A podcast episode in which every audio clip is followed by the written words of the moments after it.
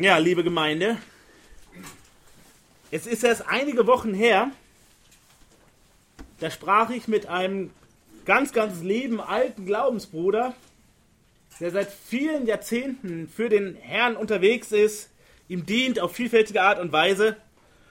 Und wir sprachen über so eine sich anbahnende Gemeindegründung in Bielefeld. Und er sagte, warum gründet ihr denn da Gemeinde? Bielefeld. Und es war nicht die Frage, ob der, der Bruder nicht wusste, warum man Gemeinde gründen sollte. Das unterstützt er seit vielen Jahren. Aber er sagt, in Bielefeld, das ist doch wie Eulen nach Athen tragen. Warum gründet ihr denn hier Gemeinde? An jeder Straßenecke findest du doch irgendeine Gemeinde. Warum braucht ihr jetzt noch eine mehr? Als ich meinem Großcousin, der nicht im Glauben ist, erzählte, dass eine Gemeindegründung gerade auf den Weg gebracht wird. Meinte er, ja, wie, wie das denn so wäre, ob das so ähnlich ist wie ein Start-up. So eine Firmengründung. Und dann habe ich ein bisschen erzählt, was Gemeinde ist und was Gemeindeaufbauarbeit so bedeutet. Und nachdem er erst ganz enthusiastisch war, meinte er, warum gründet ihr denn Gemeinde? Das klingt aber höchst anstrengend, höchst kompliziert und langwierig. Und warum gründet ihr denn Gemeinde? Schwer zu verstehen. Wir sind beiden, dem Glaubensbruder wie auch dem unbekehrten Verwandten, muss ich sagen, weil es nötig ist. Weil Gott gezeigt hat, dass es nötig ist. Als unsere Geschwister von der Außenstelle in Brandenburg, ähm, die die erste Außenstelle so begonnen haben, Gemeinde gründeten, vor den Toren von Oranienburg wurden sie gefragt, warum gründet ihr denn hier Gemeinde? Die einen sagten, der gottloseste Landstrich in Europa. Das wird doch nichts. Da kommt doch nichts bei raus. Ihr bleibt mit euren paar Leuten hier aufeinander hocken. Mehr passiert nicht. Und die anderen sagten, warum gründet ihr denn hier Gemeinde? Wir haben da eine tolle Baptistengemeinde, das ist eine tolle Brüdergemeinde, das ist doch dies und das. Warum gründet ihr denn hier Gemeinde? Wir mussten sagen, weil es nötig ist. Als unsere Geschwister von der BEG Außenstelle in Wittgenstein jetzt anfingen. Zeigt gleich mit uns. Gerade in der Zeit davor wurden sie immer wieder gefragt, warum gründet ihr denn hier Gemeinde, hier in Wittgensteiner Land? Hier ist die Welt doch noch in Ordnung. Warum gründet ihr hier eine Gemeinde? Hier ist doch schon alles klar. Wir haben nein, weil es notwendig ist, weil es nötig ist, gründen wir hier Gemeinde. Wir sehen verschiedene Beispiele, ganz unterschiedliche Rahmenbedingungen ganz unterschiedliche Voraussetzungen. die Frage, warum denn Gemeinde gründen? Und die Antwort bleibt zu allen Zeiten im ersten Jahrhundert wie im Jahr 2017. In Bielefeld, in Wittgenstein und in Honolulu. Überall die gleiche. Weil es nötig ist. Aber warum denn gerade hier? Wollt ihr nicht lieber da? Und gerade jetzt? Wollt ihr nicht noch lieber? Wenn Gott uns auf den Weg schickt, können wir sagen, nein, Weder woanders noch wann anders. Eine ähnliche Frage können wir uns zumindest vorstellen, hat vielleicht auch der Paulus gekriegt. Paulus, wir haben gehört von der Gemeindegründung auf Kreta. Warum denn auf Kreta? Paulus. Wer die Geschichte von Paulus kennt, der könnte gleich mitfragen, sagen, Paulus, gibt doch wirklich viele Orte und du hast auch schon an vielen Gemeindeinitiativen und Gründungen und Aufbauarbeiten mitgewirkt. Aber warum denn auf Kreta? Wenn wir Apostelgeschichte 27 studieren, wissen wir, was für eine Vorgeschichte Paulus mit Kreta hatte. Paulus als Gefangener auf dem Gefangenentransporter war schon einmal auf Kreta. Und es war höchst brenzlig. Und das Ganze gipfelte dann da drin, dass sie auf Kreta festhingen und noch mehr spitzte es sich zu in einem Schiffbruch. Müssen wir sagen, nicht gerade positive Erinnerungen an Kreta. Und dann sitzt Paulus im Knast. Erst ist er Gefangener, dann ist er Häftling. Für ungefähr zwei Jahre ist er nicht frei. Und Gefängnis damals ist was anderes als Gefängnis heute. Gefängnis heute ist schon nicht schön. Aber Gefängnis damals bedeutet in Ketten liegen, keine Medizin, kein Doktor, der zu einem kommt. Das war wirklich heikel. So, fast zwei Jahre eingekerkert. Im Jahr 62 kommt Paulus raus. Ist er wieder frei. Und was macht Paulus nach dieser Zeit? Zwei Jahre übelster Knast. Eine Kur, macht eine Reha-Maßnahme, bisschen Urlaub, bisschen den, den Kopf freikriegen, bisschen runterfahren, wieder auftanken. Es wäre wirklich verständlich gewesen nach der Zeit, oder? Zwei Jahre lang. Dann nochmal wieder ein bisschen sich was Gutes tun, ein bisschen Wellness machen. Im Jahr 63 ist er auf Kreta. Hat einen seiner treuesten Mitarbeiter dabei, Titus. Aber kurz danach ist er schon wieder weg. Wir könnten uns jetzt vorstellen, nach dieser ganzen Vorgeschichte, nach seiner Dienstvorgeschichte, wenn wir in der Apostelgeschichte mal verfolgen, was hat der Paulus schon alles gemacht, was hat er schon erlebt, was hat Gott ihn schon für wilde Wege wirklich geführt. Paulus, wäre das nicht ein netter Altersruhesitz? Kreta, das ist warm, du kannst es dir gemütlich machen und du bleibst jetzt einfach dran an dieser einen Aufbauarbeit und wirst mal sesshaft wieder nach all den Jahren. Aber Paulus ist im besten Sinne getrieben. Er ist immer weiter unterwegs. Er bleibt nicht bei der Gemeindegründung auf Kreta. Er will seine Zeit noch nutzen. Wenn wir die letzten Kapitel der Apostelgeschichte lesen, sehen wir das so. Er will seine Zeit einfach noch nutzen.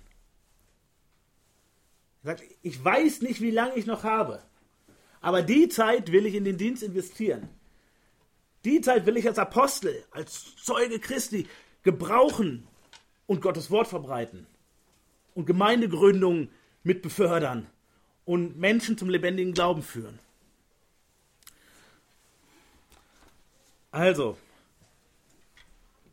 nach, nach dem Knast, nach dem Schiffbruch kommt Paulus zurück nach Kreta, aber er bleibt nicht. Aber er verkündet dort das Evangelium er macht einen ganz wichtigen Anfang.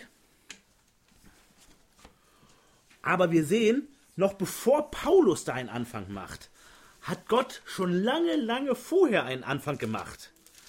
Schon Jahre zuvor, in Kreta, da soll es Gläubige geben. In Kreta, da soll Gemeinde entstehen. Das hat Gott schon längst beschlossen. Und wir finden eine ganz aufschlussreich, ganz kurze, aber wichtige Stelle in Apostelgeschichte 2. Es geht hier um das Pfingstereignis. Wir wissen, der, der Heilige Geist wird ausgegossen. Ich lese ab Vers 1. Und als der Tag der Pfingsten sich erfüllte, waren sie alle einmütig beisammen und es entstand plötzlich vom Himmel her ein Brausen wie von einem daherfahrenden gewaltigen Wind und erfüllte das ganze Haus, in dem sie saßen. Und es erschienen ihnen Zungen wie von Feuer, die sich zerteilten und sich auf jeden von ihnen setzten. Und sie wurden alle vom Heiligen Geist erfüllt und fingen an, in anderen Sprachen zu reden, wie der Geist es ihnen auszusprechen gab. Es wohnten aber in Jerusalem Juden, gottesfürchtige Männer aus allen Heidenvölkern unter dem Himmel. Als nun dieses Getöse entstand, kam die Menge zusammen und wurde bestürzt, denn jeder hörte sie in seiner eigenen Sprache reden. Das ist Sprachenrede, das ist Zungenrede. Wir merken den krassen Unterschied zu dem, was uns heute oft vorgestellt wird. Wirre Laute vor sich herstammeln ist nicht Sprachenreden, Zungenreden. Das ist kein Wunder, das sind Zeichen eher von Besessenheit. Was wir hier sehen, Menschen, die eine fremde Sprache nicht gelernt haben, die nicht im Unterricht waren, nicht an der Volkshochschule, können auf einmal eine reale fremde Sprache sprechen, sodass ein Ausländer, der ihre Sprache nicht spricht, sie verstehen kann. Das ist dieses Pfingstwunder. Und dann sehen wir Vers 7, sie, Dankeschön. Sie entsetzten sich aber alle, verwunderten sich und sprachen zueinander, Siehe, sind diese, die da reden, nicht alle Galiläer? Wieso hören wir denn jeder in unserer eigenen Sprache, in der wir geboren wurden? Sind reale Sprachen, reale Fremdsprachenkenntnisse von Gott geschenkt, als besonderer Beweis seines Wirkens. Vers 9, Parther und Meder und Elamiter und wir Bewohner von Mesopotamien, Judäa und Kappadokien, Pontus und Asia, Phrygien und Pamphylien, Ägypten und von der Gegend Libyens, bei Kyrene und die hier weilenden Römer, Juden und Proselyten. Und jetzt Vers 11, Kreter und Araber. Wir hören sie in unseren Sprachen die großen Taten Gottes verkündigen. Also wir sehen, bei Pfingsten waren Menschen vor Ort beim Pfingstereignis, die als Muttersprache die Sprache von Kreta hatten. Wir wissen nicht, wie es dann weitergegangen ist. Das Zwischenstück zwischen Pfingsten und dem Eintreffen von Paulus in Kreta. Wir wissen nicht, was dort alles passiert ist. Sind dort Menschen zum Glauben gekommen? Sind sie später zum Glauben gekommen? Gab es Beta für Kreta? Wir können es nur vermuten. Aber wir sehen, Gott hat es schon längst vorbereitet. Und das ist normal im Gemeindebau. Lange bevor wir die Idee haben, bevor wir danach fragen, Gott, ist es dein Wille oder ist das nur unsere fixe Idee? So wie auch wir gefragt haben bei dieser Gründung, ist das nur eine Idee, die sich nett anhört, die gut klingt? Oder ist es dein Wille? Lange vorher hat Gott schon einen Plan. Lange vorher hat er sich überlegt, welche Leute er dort zusammenstellt und wie der Gemeindebau stattfindet. Und wir erfahren es dann stückweise, zur rechten Zeit. Der Gemeindebau in Kreta war schon längst vorbereitet. Und Kreta hat so eine ganz besondere Lage.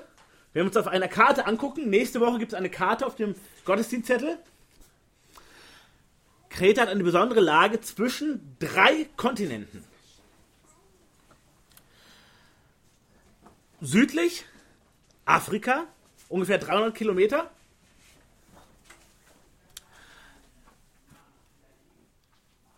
Im Osten Asien und im Westen Europa.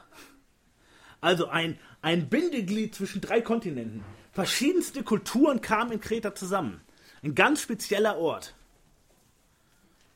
Und dort wird Gemeinde gebaut. Und heute ist unser Auftakt zu unserer Predigtreihe, die uns die nächsten Wochen begleiten wird, zum Titusbrief. Und ich möchte Ihnen und euch ganz dringend empfehlen, studiert den Titusbrief. Er ist sehr kurz, den kann man täglich einmal lesen. Das ist technisch gut machbar. Dass wir wirklich zusammen hineingehen und die Belegstellen uns anschauen. Was war denn in Apostelgeschichte 27? Was war denn Paulus erste Erfahrung mit Kreta, mit dieser Insel? Lasst uns das Ganze zusammen studieren. Warum gründet er denn hier Gemeinde? Weil es nötig ist. Und Gott hier die Türen aufmacht und schon längst aufgemacht hat. Und ich lese unseren Predigtext, den ihr auch auf unserem Gottesdienstzettel findet, und zwar die ersten fünf Verse zunächst. Paulus, Knecht Gottes und Apostel Jesu Christi, gemäß dem Glauben der Auserwählten Gottes und der Erkenntnis der Wahrheit, die der Gottesfurcht entspricht, aufgrund der Hoffnung des ewigen Lebens, das Gott, der nicht lügen kann, vor ewigen Zeiten verheißen hat. Zu seiner Zeit aber hat er sein Wort geoffenbart in der Verkündigung, mit der ich betraut worden bin nach dem Befehl Gottes, unseres Retters. An Titus, mein echtes Kind nach unserem gemeinsamen Glauben Gnade, Barmherzigkeit, Friede sei mit dir von Gott dem Vater und dem Herrn Jesus Christus, unserem Retter. Ich habe dich zu dem Zweck in Kreta zurückgelassen, damit du das, was noch mangelt, in Ordnung bringst und in jeder Stadt Älteste einsitzt, so wie ich dir die Anweisung gegeben habe.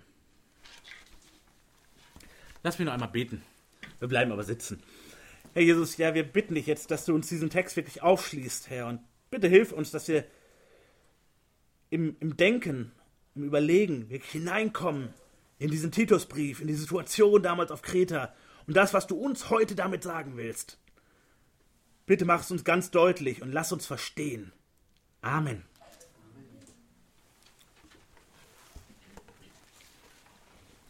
Wir sehen hier gleich unseren ersten Punkt. Der Paulus ist auf Kreta, verbreitet das Evangelium, bereitet vor. Auch da, wir wissen nicht die Details. Wie war es? Haben sich dort Hauskreise gegründet? Gab es Gebetstreffen? Wie waren jetzt die ersten Anfänge? Wir erfahren es nicht. Aber dementsprechend ist es für uns jetzt auch erstmal nicht wichtig. Es gab Anfänge.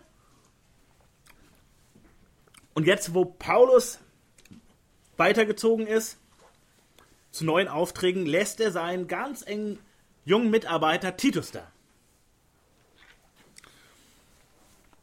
Und wir sehen hier, der Gemeindebau braucht Verantwortliche. Das ist unser erster wichtiger Punkt. Der Gemeindebau braucht Verantwortliche.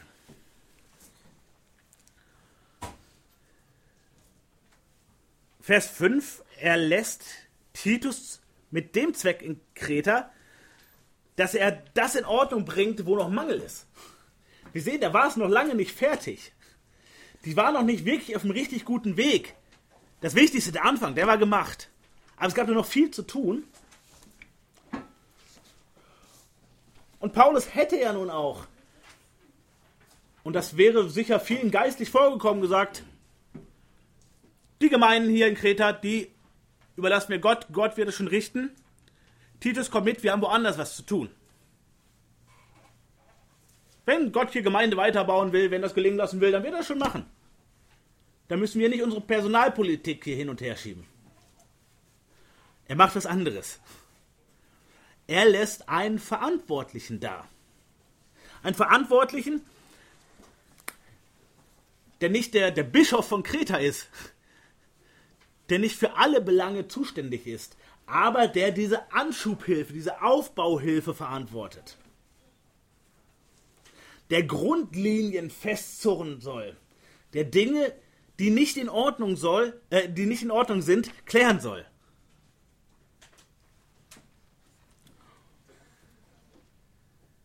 Und Paulus beruft ihn als konkret Verantwortlichen für die Gemeinden. Das ist ganz wichtig. Es gibt nicht eine Gemeinde auf Kreta, sondern mehrere Gemeinden, die aber ähm, mit ganz ähnlichen Herausforderungen zu tun haben. Das werden wir gleich betrachten. Und wir können uns verwundern, denn Titus, einerseits ist er ein treuer Mitarbeiter, der auch schon viel erlebt hatte mit Paulus, der Zeuge von, von vielen wichtigen Ereignissen war. Zum anderen war der Titus aber auch ganz schön jung. War noch ein junger Kerl. Er hätte die Sorge haben können, wird er da anerkannt? Nehmen die den ernst? Ganz ähnlich wie mit Timotheus. Werden die ernst genommen, die jungen Kerle? Aber er lässt ihn da. Titus kommt aus einem heidnischen Hintergrund. Also er war kein Judenchrist. Auch das ist durchaus herausfordernd in der damaligen Zeit gewesen. Nicht alle in den Gemeinden erkannten diese wirklich voll und ganz an. Wir waren immer noch in der Diskussion, können Heiden, die nicht beschnitten sind, die sich auch nicht dem Gesetz unterworfen haben, können die echte Christen sein? Ja, und er war sowas wie der Apostel Azubi. Er war selbst kein Apostel. Er war der Lehrling, der Schüler an der Seite des bekannten Paulus. Aber wie reagieren die auf Kreta? Sagen sie, naja, das ist ja auch nur zweite Wahl hier. Paulus selbst wollte ja nicht bleiben, jetzt lässt uns den Titus hier. Also viele Fragezeichen, wenn wir dieses Thema menschlich behandeln.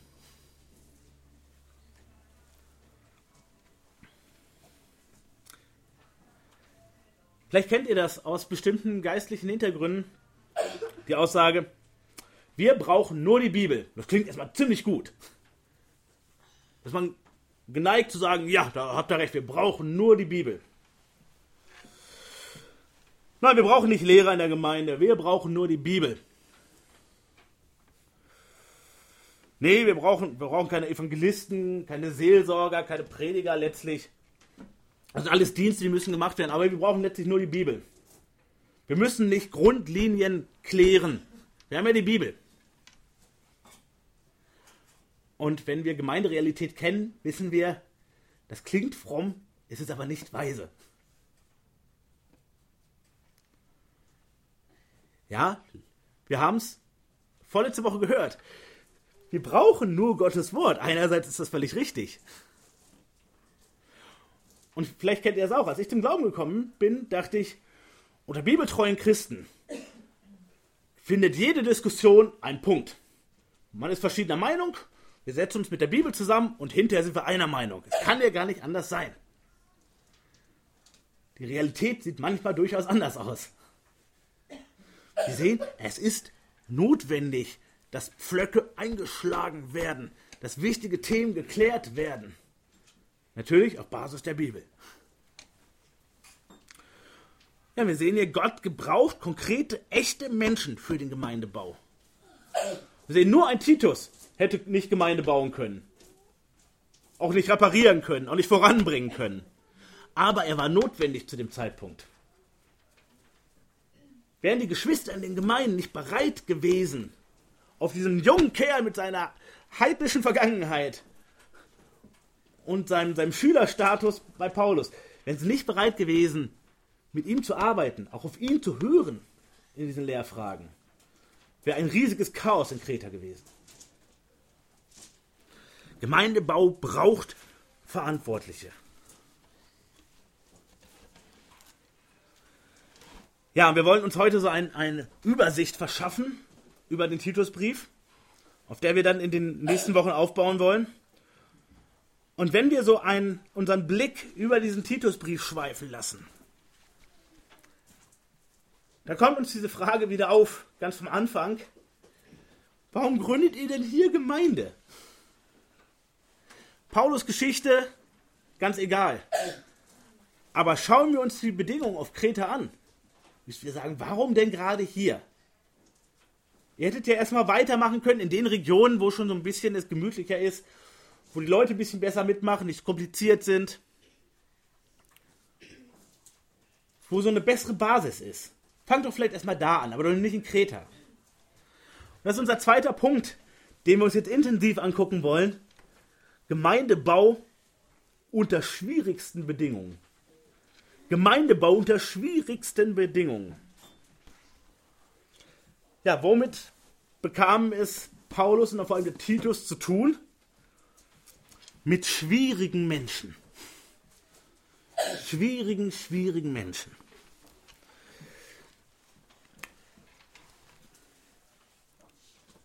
Wir sehen das in den Versen 10 bis 12. Vers 10 habt ihr hier auf dem Zettel, in eurer Bibel habt ihr auch den Rest. Denn es gibt viele widerspenstige und leere Schwätzer und Verführer, besonders die aus der Beschneidung. Denen muss man den Mund stopfen. Denn sie bringen ganze Häuser durcheinander mit ihren ungehörigen Lehren, um schändlichen Gewinnwillens. Einer von ihnen, ihr eigener Prophet, hat gesagt, die Kreter sind von jeher Lügner, böse Tiere, faule Bäuche. Vers 13, dieses Zeugnis ist wahr. Aus diesem Grund weise sie streng zurecht, damit sie gesund seien im Glauben. Schwierige Menschen, unter anderem aufgrund eines schwierigen Nationalcharakters.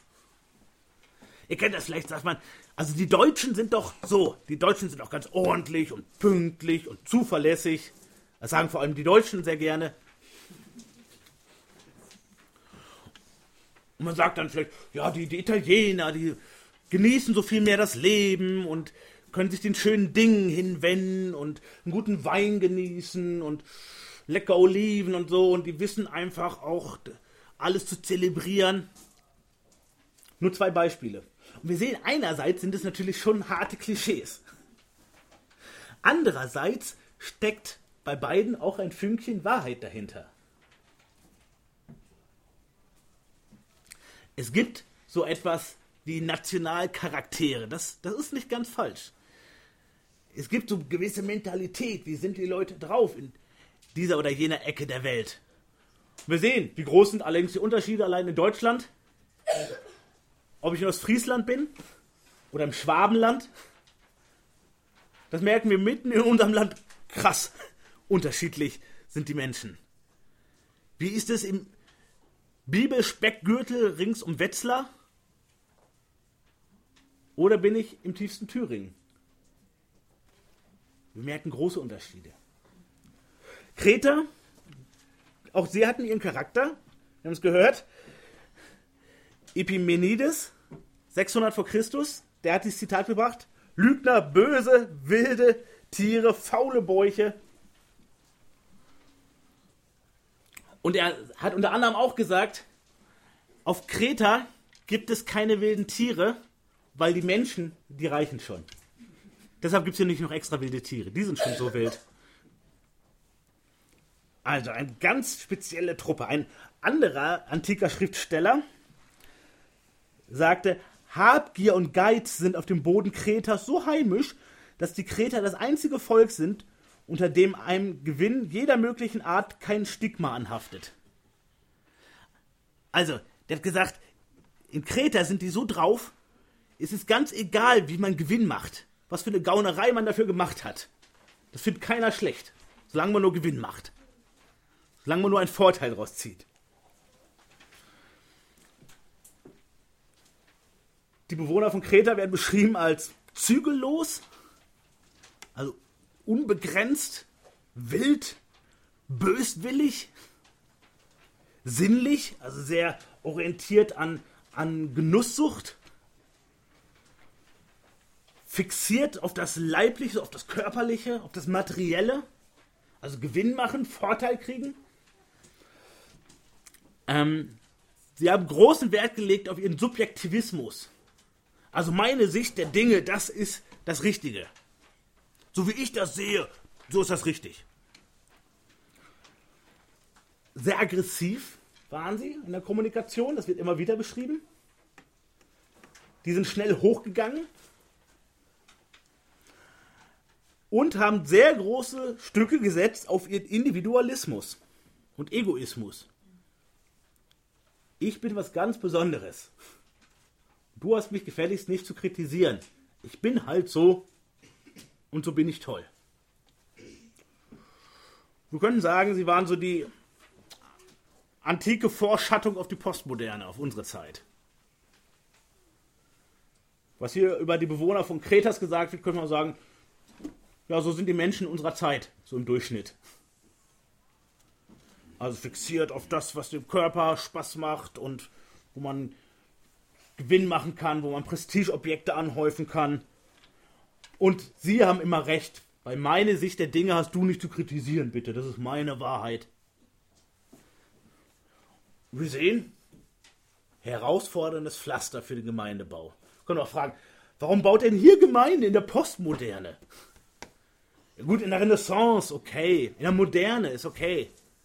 Zeitalter nach der Postmoderne wird bestimmt auch wieder gut mit Gemeindebau. Aber in der Postmoderne. Warum denn auf Kreta?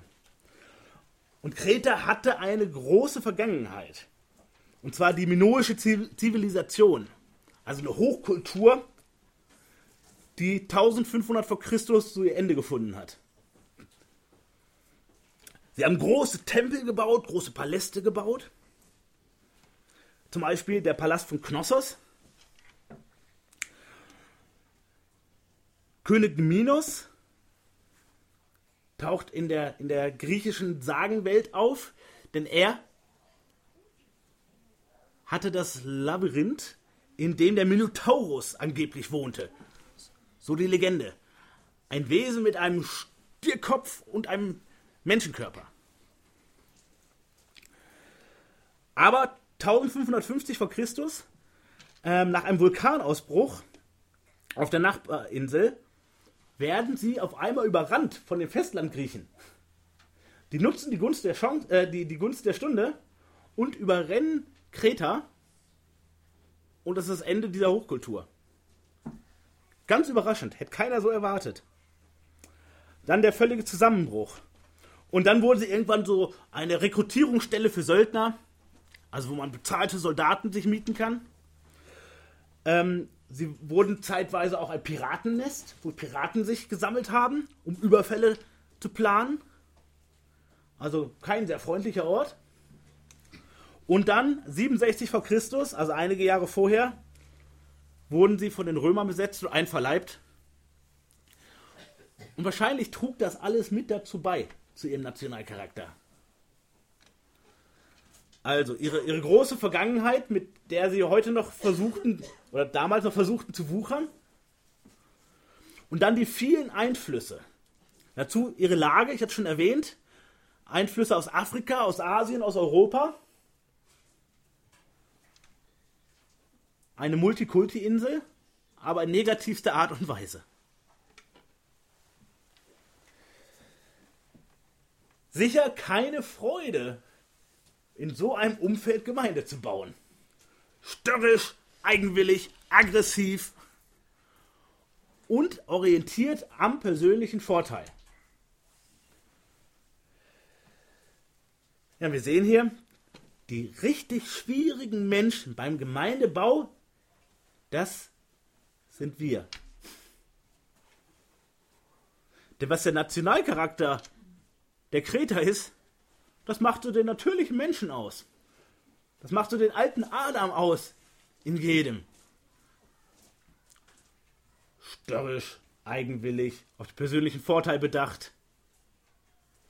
Das ist das, was wir noch ein Stück weit mitschleppen. So können wir sagen, die perfekte Gemeinde ist die ohne uns. Wir müssen sagen, Moment. Die perfekte Gemeinde ist die ohne Menschen. Aber ohne Menschen ist es keine Gemeinde. All die Probleme, nicht nur beim Gemeindebau, nicht nur bei der Gemeindegründung, sondern in allen Stadien einer Gemeindearbeit, das sind alle beteiligten Menschen. Also schwierige Menschen ist eine normale Voraussetzung beim Gemeindebau. Und wir sollten dafür beten, dass Gott der Gemeinde einen guten Umgang mit diesen schwierigen Menschen gibt und vor allem mit dem schwierigsten Menschen. Das können wir immer beten, das bin ich. Herr, bitte hilf, dass die Gemeinde mit diesem schwierigen Typen umgehen kann. Und dass trotz des schwierigen Charakters du ihn gebrauchen kannst in dieser Gemeinde. So können wir immer beten. Und wir sehen andere Probleme. Wenn wir durch den Titusbrief äh, zoomen, wir sehen, Tratsch ist ein großes Problem hier. Tratsch, Vers 10. Leere Schwätzer. Tratsch. Schlechtes Reden. Wenn wir über andere reden, statt mit anderen zu reden, das ist Tratsch. Und das gibt es auch als scheingeistliche äh, Verpackung. Ich wollte hier noch mal ein paar Gebetsanliegen weitergeben. Also der, der Bruder so und so, mit dem geht es wirklich bergab im Moment. Und der Sohn von Ehepaar so und so, wisst ihr, der, der trinkt und raucht und klaut. Nur, dass ihr mal für beten könnt. Ich wollte es nicht tratschen. Vielleicht kennt ihr sowas. Wollen nur mal brüderlich, geschwisterlich so ein paar Sachen austauschen. Am besten von der Kanzel oder in großer Runde. Nur mal, dass ihr, dass ihr drum wisst. Das ist Tratsch. Das ist Gift für die Gemeinde. Das verunehrt Gott. Das ist was anderes, als wenn wir wirklich drum bemüht sind, jemand zu helfen, jemand zu unterstützen. Aber vor allem kommt es dann, wenn wir über andere reden, statt mit anderen. Schwierige Menschen, die tratschen. Wir, hoffentlich nicht. Ein anderes Problem in den Gemeinden war Verführung.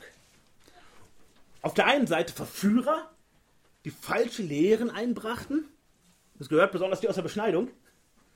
Zum anderen aber auch eine Bereitschaft, falsche Lehren aufzunehmen.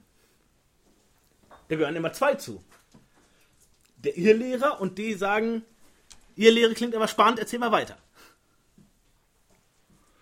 Also, Verführung. Irrlehre und Streit und Zank über Zweitrangiges. Auch davor warnt Paulus ganz explizit im Titusbrief. streitet nicht über die nichtigen Angelegenheiten. Schwierige Menschen streiten gerne über Sekundäres. Überlegt mal, an wie viele Gemeindekonflikte ihr euch erinnern könnt, wo es um Zweitrangiges ging. Und wie viele, an die ihr euch erinnern könnt, wo es wirklich um die wichtigen Dinge geht. Und Gott macht das so deutlich in seinem Wort, wo es um die Wahrheit geht. Da sollen wir kämpfen. Wir sollen liebevoll mit unseren Geschwistern umgehen. Aber wenn es um die Wahrheit geht, keine Kompromisse. Aber wenn es um Zweitrangiges geht, wenn es um unsere Meinung geht, oder etwas, wo Gottes Wort mehrere Möglichkeiten offen lässt, oder zumindest etwas nicht explizit ausschließt, darüber sollen wir nicht streiten. Auch das ist typisch für ganz, ganz viele Gemeindekonflikte. Die meisten Gemeindekonflikte passieren nicht, weil wir über die wichtigsten Sachen streiten, sondern meist wegen Tratsch oder Streit und Zank über die unwichtigen Sachen. Das können wir vermeiden. Aber schwierige Menschen. In Kreta, in Bielefeld oder Wittgenstein, in Brandenburg, in Hannover und an tausend anderen Orten. Schwierige Menschen. Gemeinde war unter schwierigsten Bedingungen schwierige Menschen. Dann ein zweiter Punkt, warum das schwierigste Bedingungen sind, das finden wir in den Versen 5 bis 9 aus Titus 1. Guckt mal rein. 5 bis 9. Das werden wir nächstes Mal intensiv studieren, aber wir wollen das Problem schon mal erkennen. Schlechte Voraussetzungen. Also es mangelt an Ordnung, sehen wir in Vers 5. Und es fehlen Älteste. Es fehlt Leitung und Struktur. Also in jeder Stadt soll er Älteste einsetzen. Und wir sehen, da ist einfach viel Unordnung. Sie haben ihre, ihre gegründeten Kreise, wie klein oder groß, wissen wir halt nicht. Aber wir sehen, wie sicher manche der Probleme auch genau damit zusammenhängen.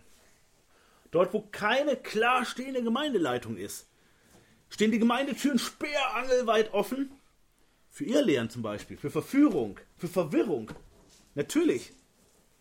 Denn sowas prasselt ja auf uns ein. Damals in Kreta schon. Und heute sehen wir es noch viel krasser. Denn dort, wo wir gute geistliche Kost bekommen, bekommen wir meist auch schlechte geistliche Kost. Wenn wir auf Medien, äh, auf, auf Predigt-Download-Seiten gehen, sehen wir, da sind viele tolle Sachen, die wir uns anhören können. Und daneben ganz oft sehr fragwürdige Sachen. Wenn wir auf die Videoportale im Internet gehen, finden wir viele Predigten, Vorträge, gute Anregungen, Dokumentationen, geistlich, alles erbaulich. Aber ohne Sortierung direkt daneben Blasphemie, übelste Irrlehre, übelste Verwirrung. Die müssen nicht in unsere Gemeinde reinmarschiert kommen. Und es ist schwer, einen Überblick zu behalten über all das, was es da gibt und was oft so gut klingt. Und im Kern das gleiche Problem in Kreta und überall anders. Sie brauchen Älteste auch, um die Herde zu schützen. Um die Herde zu füttern und um die Herde zu schützen um die Herde zusammenzuhalten, um der Herde gut zu tun, um die Herde zu umsorgen. Fehlende Leitung, fehlende Strukturen. Und oft haben wir gerade so in unseren äh, freien Gemeindekreisen oder Freikirchenkreisen die Vorstellung, wir brauchen nicht viel Struktur. Wir sind ja frei und wir wollen nicht sein wie die Kirche. Ja, da ist ein ganzes Stück Wahrheit ja dran. Es gibt auch diese Überstrukturierung, wo es nur noch äußere Formen gibt. Das kennen wir auch aus der Gesetzlichkeit. Form ist alles. Solange es alles schön geordnet ist und vorne der große Chor steht und alle hübsch angezogen sind und da und da die Altehrwürdigen sitzen, ist alles in Ordnung. Struktur. Sie, nein. Es gibt auch leere Struktur, es gibt auch falsche Struktur, es gibt behindernde Struktur. Das gibt es alles. Strukturen und für sich ist erstmal weder gut noch schlecht. Aber wir sehen, Gemeinde brauchen Strukturen. Gemeinden brauchen Ordnung. Wir könnten das jetzt über viele ähm, Erfahrungsebenen äh, betrachten, wo wir sehen, guck mal, wenn wir uns das und das anschauen, da sehen wir, wie wichtig Struktur ist. Aber es gibt einen Hauptgrund, weil es Gott entspricht. Gott ist ein Gott des Friedens und nicht der Unordnung. Und Gott setzt Stellvertreter an verschiedene Punkte. Gott hat einen, einen Paulus berufen und eingesetzt in verschiedene Aufgaben. Er hat einen Titus eingesetzt in verschiedene Aufgaben. Und so ist es überall. Gott gebraucht konkrete, echte Menschen und setzt sie in Verantwortung. Er setzt dich und mich in Verantwortung. Für eine Kinderarbeit, für einen Hauskreis, für einen Liturgendienst, für die wichtige Organisation der Gemeinde, dafür, dass jeder eine Geburtstagskarte bekommt und erbaut wird und sagt, die Gemeinde denkt an mich. Das alles sind Strukturen. Die sind ein Segen, wenn sie nicht Selbstzweck sind. Und wenn sie das Gute befördern und das Schlechte ausbremsen und aufhalten.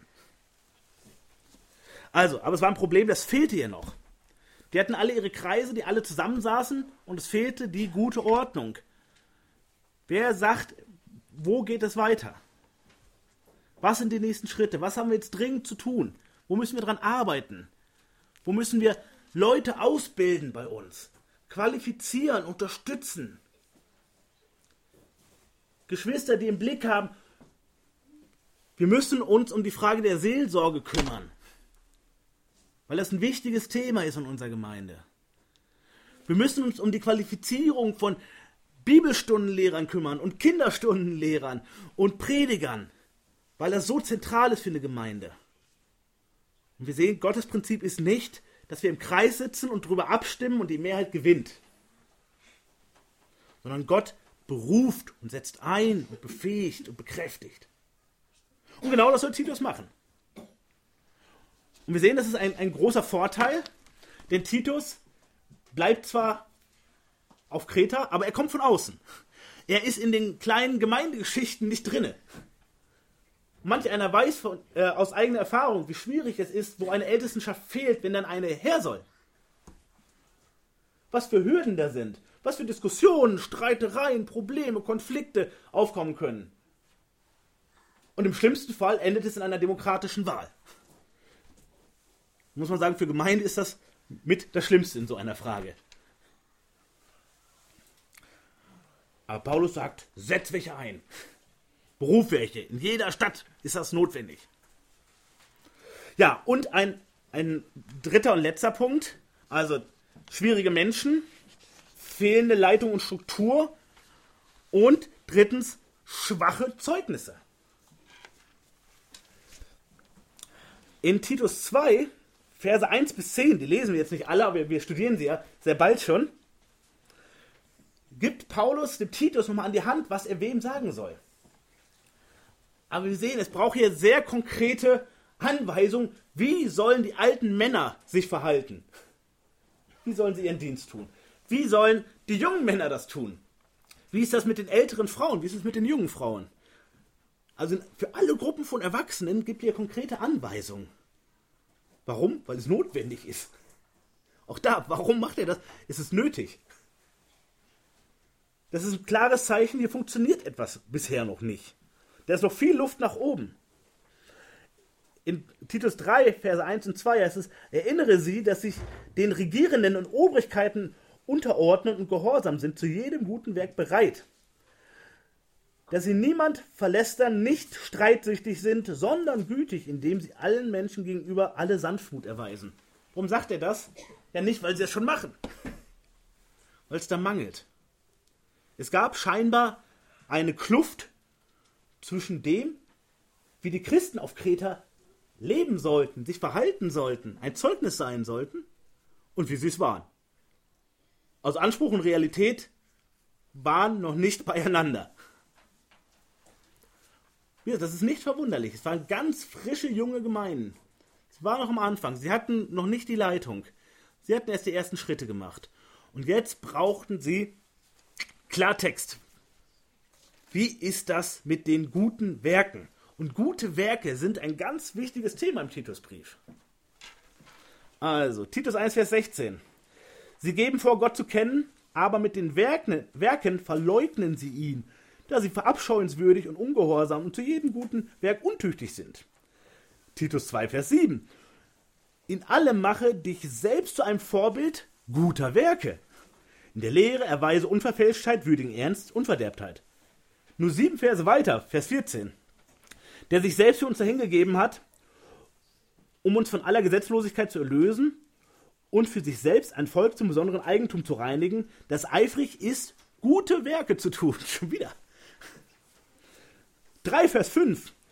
Da hat er uns nicht um der Werke der Gerechtigkeit willen, die wir getan hätten, sondern aufgrund seiner Barmherzigkeit errettet durch das Bad der Wiedergeburt und durch die Erneuerung des Heiligen Geistes. Hier wieder Achtung, gute Werke erretten euch aber nicht. Titus 3, Vers 8. Also direkt danach, glaubwürdig ist das Wort und ich will, dass du dies mit allem Nachdruck bekräftigst, damit die, welche an Gott gläubig wurden, darauf bedacht sind, eifrig gute Werke zu tun. Direkt danach. Dies ist gut und nützlich für die Menschen. Also macht ihr klar, warum gute Werke? Nicht, damit ihr euch noch ein bisschen ähm, extra retten lasst von Gott, dass ihr noch ein bisschen die Rechnung selbst übernehmen könnt. Nein, nein, nein. Als Zeugnis braucht ihr gute Werke. Und warum erwähnt Paulus das denn immer wieder? 3 Vers 14 schon wieder. Eifrig gute Werke zu tun, damit sie nicht unfruchtbar sind. Weil es nötig ist. Weil sie ja noch viel zu lernen haben. Ja, und wenn wir uns jetzt, jetzt mal anschauen, also, schwierige Menschen, schon von ihrer Nationalität her kompliziert. Da können wir sagen, ja, Klischees über die Ostwestfalen oder über die Lipper oder über die Schaumburg-Lipper oder über die Russlanddeutschen. Wir können mal unseren Klischeekatalog aufmachen. Warum ist das schwierig, mit denen, mit uns, mit solchen wie uns Gemeinde zu bauen? So. Und dazu ihr Hang zum Tratsch, Offenheit für Verführung und ihr Lernen. Immer bereit, sich zu streiten und zu zanken über Sachen, die nicht wirklich wichtig sind.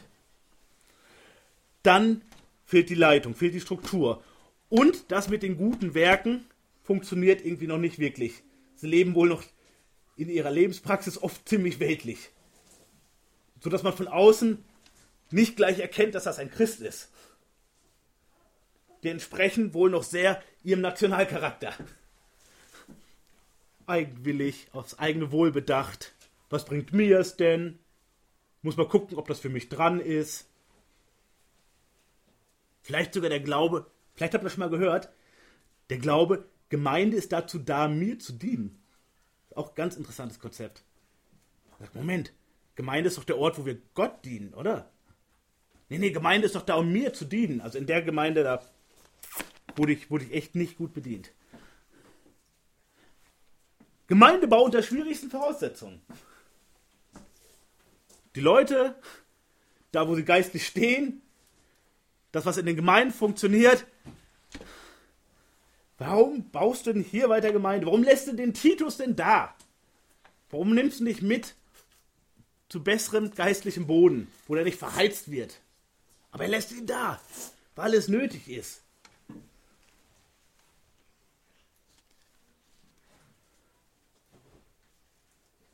Und dann kommen wir zu unserem letzten Punkt. Also, Gemeindebau braucht Verantwortliche. Gemeindebau unter schwierigsten Bedingungen haben wir uns jetzt ganz genau angeguckt, warum das so schwierig da ist auf der Insel. Und dann Gemeindebau unter besten Bedingungen. Das sind wir nämlich wohlwissentlich jetzt erstmal übergangen. Das finden wir in den ersten vier Versen. Das finden wir nämlich schon in dem in der Ansprache des Paulus, in dem Vorwort des Paulus, in der Vorstellung und der Begrüßung des Paulus. Paulus, Knecht Gottes und Apostel Jesu Christi. Das ist, das ist sein Personalausweis. Paulus, der sagt, ich bin ein Sklave Gottes. Das steht da. Knecht heißt eigentlich Sklave. Er sagt, Jesus ist mein Herr und ich bin sein Knecht, ich bin sein Sklave. Und Apostel, also ein Zeuge Jesu. Das bin ich, der Paulus. Gemäß dem Glauben der Auserwählten. Gemeindebau unter besten Bedingungen bedeutet ein Herr, der uns auserwählt hat. Das sind beste Bedingungen für einen Gemeindebau. Gemeindebau mit Heiligen, die Gott auserwählt hat. Egal wie schwierig die Menschen sind, mit denen Gott Gemeinde bauen will. Gott hat sie auserwählt. Das sollte eine Riesenermutigung für uns sein, für den Gemeindebau. Eine Gemeinde ist die Versammlung der Heiligen. Das schauen wir uns am Mittwoch in unserem Gemeindeseminar nochmal ganz intensiv an, was alles Gemeinde ist. Es ist Versammlung der Heiligen. Und die Heiligen sind nicht heilig, weil sie so ihre geistlichen Muckis gezeigt haben vor Gott, weil sie das Gesetz perfekt eingehalten haben. Darum sind es nicht Heilige sondern weil Gott sie auserwählt hat.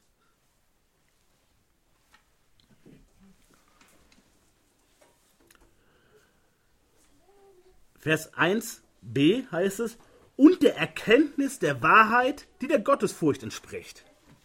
Zweite Ermutigung, der Herr, der uns erwählt hat und der Herr, der uns erkennen lässt.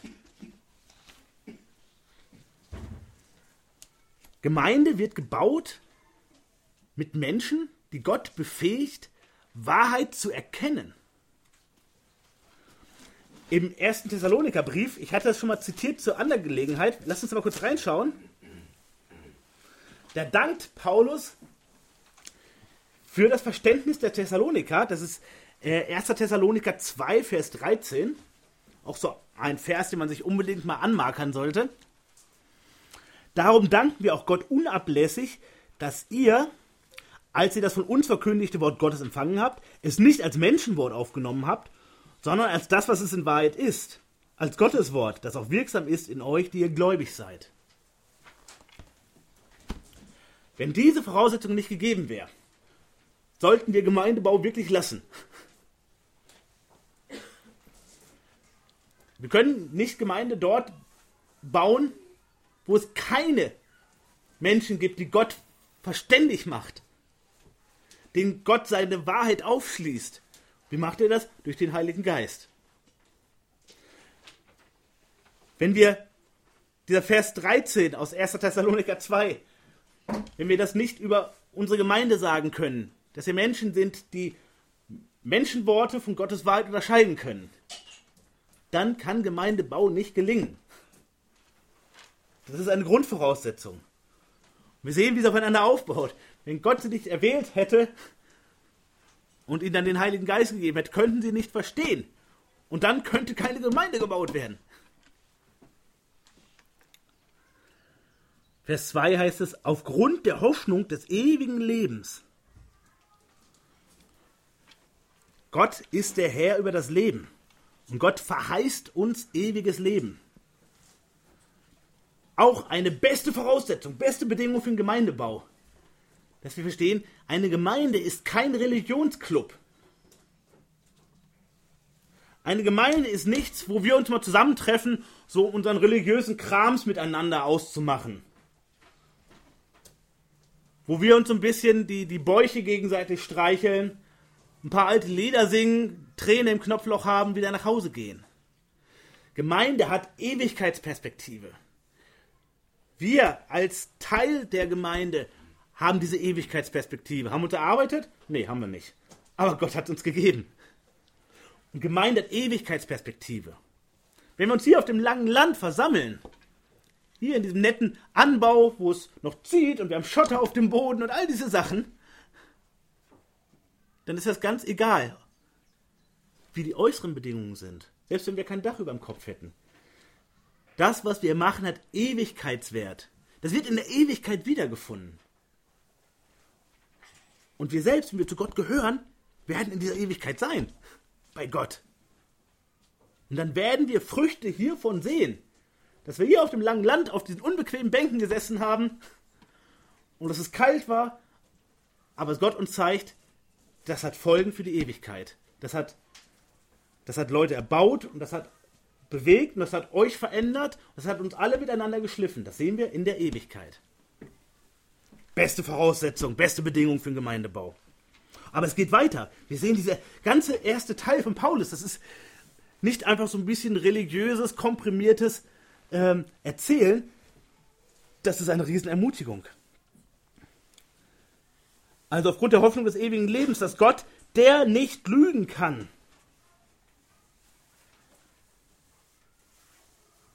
vor ewigen Zeiten verheißen hat. Gemeinde, das ist der Leib Jesu, der Körper Jesu. Und daran dürfen wir Anteil haben. Wenn wir am Gemeindebau uns beteiligen können oder an der Gemeindegründung oder am Gemeindeaufbau oder Gemeindefortführung, das ist erstmal zweitrangig. Wenn wir am Wirken der Gemeinde mitwirken dürfen, dann wissen wir, wir dienen einem Herrn, nämlich dem Haupt der Gemeinde, und das ist Christus. Und der lügt nicht, der führt uns nicht hinters Licht, der ist 110%ig zuverlässig. Wir noch nicht. Und solange wir hier auf Erden sind, werden wir es auch nicht 110%ig. Aber er ist treu und ehrlich. Und das, was er uns zusagt, was er uns verspricht, das ist garantiert. Was bauen wir auf die Zusagen von Menschen? Von den Menschen, die wir wirklich vertrauen, denen wir nah sind. Die sagen, hundertprozentig, ich bin nächsten Samstag mit dabei, ich bin dabei. Und dieser treue Mensch kann trotzdem sagen, ich liege sowas von krank im Bett. Oder das Auto ist kaputt oder meine Frau muss ins Krankenhaus oder irgendetwas. Wir wissen, bei Gott wird es nicht passieren.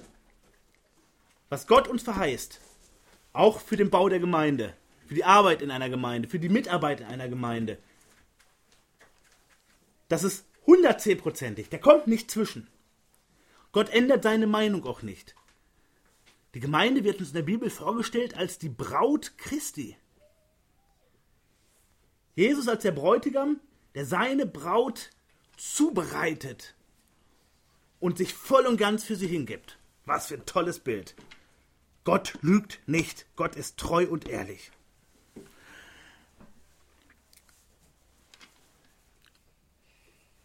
Vers 3, zu seiner Zeit aber hat er sein Wort geoffenbart in der Verkündigung, mit der auch ich betraut bin. Nach dem Befehl Gottes, unseres Retters. Wenn wir Gemeinde sind, dienen wir einem Herrn, den wir nicht sehen, aber der zu uns spricht. Der sich uns offenbart. Das ist Teil von Gemeinde. Das ist ganz wichtig. Deshalb können wir nicht dauerhaft leben, zum Beispiel von dieser Internetkost. Wir als, als BEG haben über 500 Predigten online. Und jede Woche kommen welche hinzu. Und wir, wir freuen uns über viele Rückmeldungen. Aber wir sagen den Geschwistern auch immer, die sich da mal melden und sagen, wir, wir hocken hier in der Diaspora, wir hocken hier in Hintertupfingen und finden keine Gemeinde.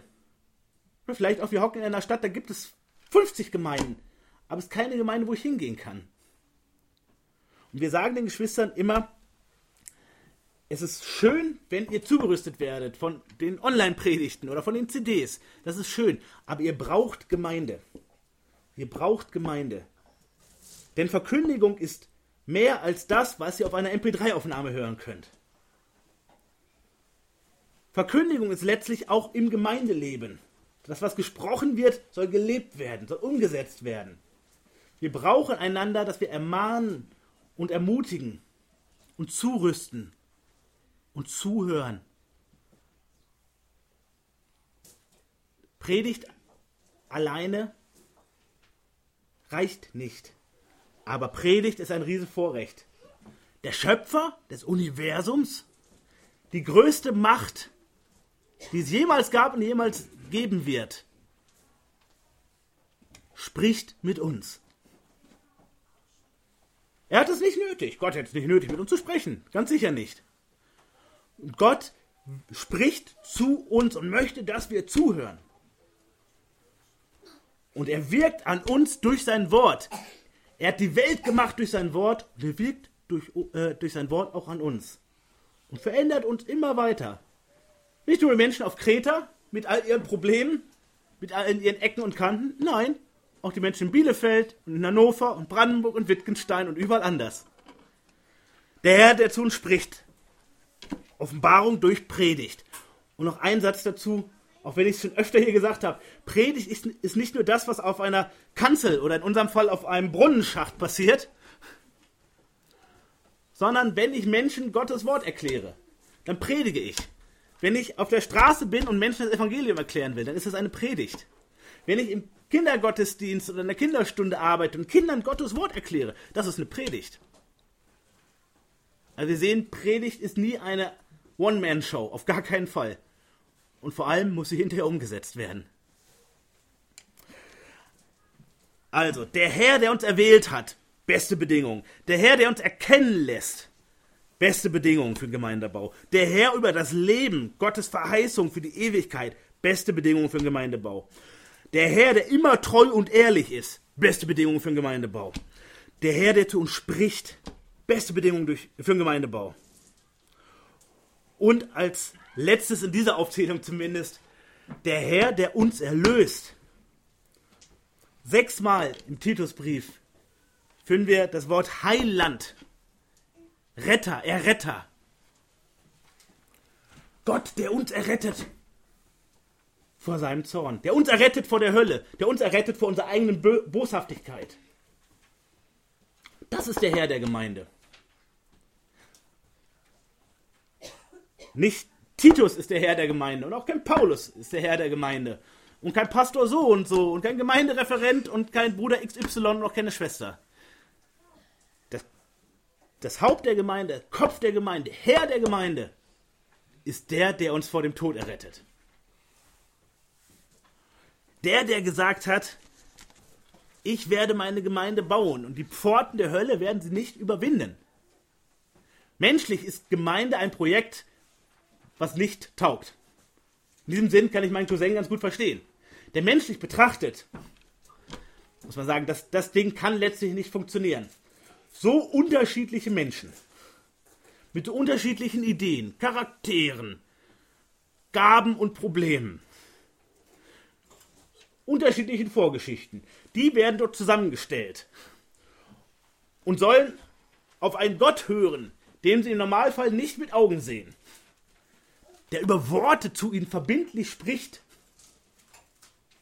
Und dem wollen sie dienen. Also menschlich betrachtet muss man sagen, das funktioniert doch bei den, bei den meisten Sportvereinen schon nicht. Wenn man sich nicht nur einigt, dass wir hier Turnen und Fußball machen und so, ähm, dann funktioniert das Ding doch nicht. Gemeinde kann nur funktionieren, weil der Herr, der uns erlöst hat, der den Tod besiegt hat. Letzte Woche haben wir uns das zu Ostern nochmal so vor Augen führen lassen. Der Herr, der den Tod besiegt hat, das ist der Herr der Gemeinde. Beste Bedingungen für einen Gemeindebau. Menschlich, können wir lange weitermachen, können wir auch bei uns lange weitermachen. Tausend Sachen, wo wir sagen, schwierige Bedingungen für den Gemeindebau. Oh, Anfechtung von außen, böse Gerüchte, Gegenwehr, Krawall, schlechtes Wetter, wenn wir bauen wollen. Was weiß ich, wir finden so viele Sachen. Und wer weiß, nächste Woche wird der Prediger krank. Kann alles passieren. Wenn es an uns Menschen hängt, da würde ich euch sagen, machen wir vielleicht was anderes als Gemeindebau. Warum denn Gemeindebau? Warum denn hier? Warum denn jetzt? Warum denn gerade so, wie die Bibel das sagt? Schwierigste Bedingung. Aber auf Jesus kommt es an. Beste Bedingung für den Gemeindebau. Jesus ist stärker als unsere Bereitschaft zum Tratschen. Jesus ist bereit, uns davon zu kurieren. Unsere Bereitschaft, falsche Lehren anzunehmen. Unsere Bereitschaft, uns über dumme Dinge zu zanken. Unser haften daran, dass wir unseren eigenen Vorteil wollen, dass wir bitte keine Leitung wollen, dass wir bitte nicht so viel Struktur wollen. Jesus ist zum Glück stärker. Und er hat den Plan. Und er hat das letzte Wort. Und ihr Lieben, es ist ein, ein großes Vorrecht, dass wir unsere Predigtreihe, unsere erste, beginnen können mit dem Titusbrief. Der wichtige Brief zum Thema Gemeindebau, wo es die ganze Zeit um die Frage des Gemeindebaus geht. Er spricht direkt in unsere Zeit. Denn egal ob Kreta oder Bielefeld oder irgendein anderer Ort, die schwierigen Voraussetzungen sind gleich, aber der Herr ist und bleibt der gleiche. Und auf ihn wollen wir bauen bei unserer Gemeinde und bei allen anderen Gemeinden, die dem Herrn wirklich dienen wollen und ihm ehren wollen. Lass mich noch einmal beten zum Abschluss.